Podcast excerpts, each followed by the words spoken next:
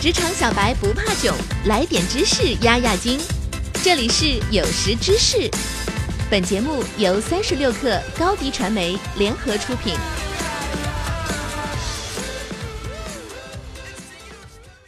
本文来自微信公众号高太爷，作者高太爷。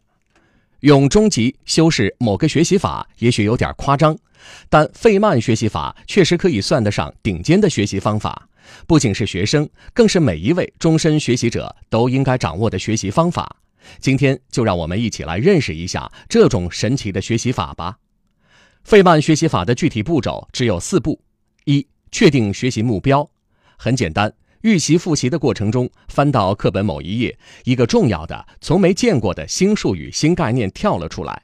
拿出一张白纸，在页顶记下它，这是你想要学习的概念。在之后的学习中，你要在涉及到你的预定学习目标的部分多加留意，不断的加深印象。这样的话，学习的效率会有一个显著的提高。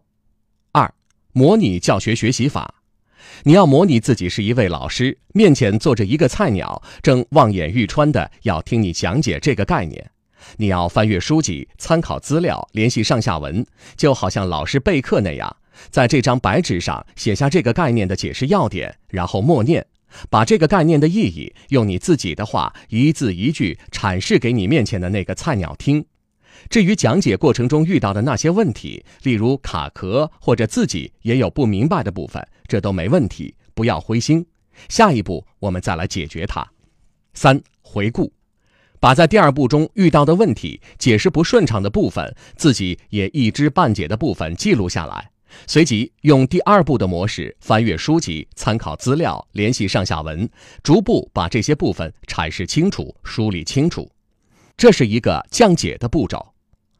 四、简化，在这里我们必须要提到一个技巧——类比。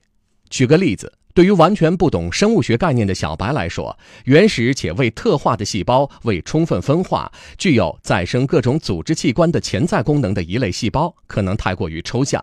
不如找一个类比生活的例子：一块面团湿润时，它可以捏成各种形状。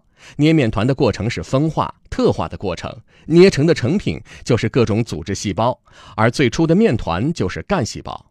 这样一来，即使是一窍不通的菜鸟也能听懂了。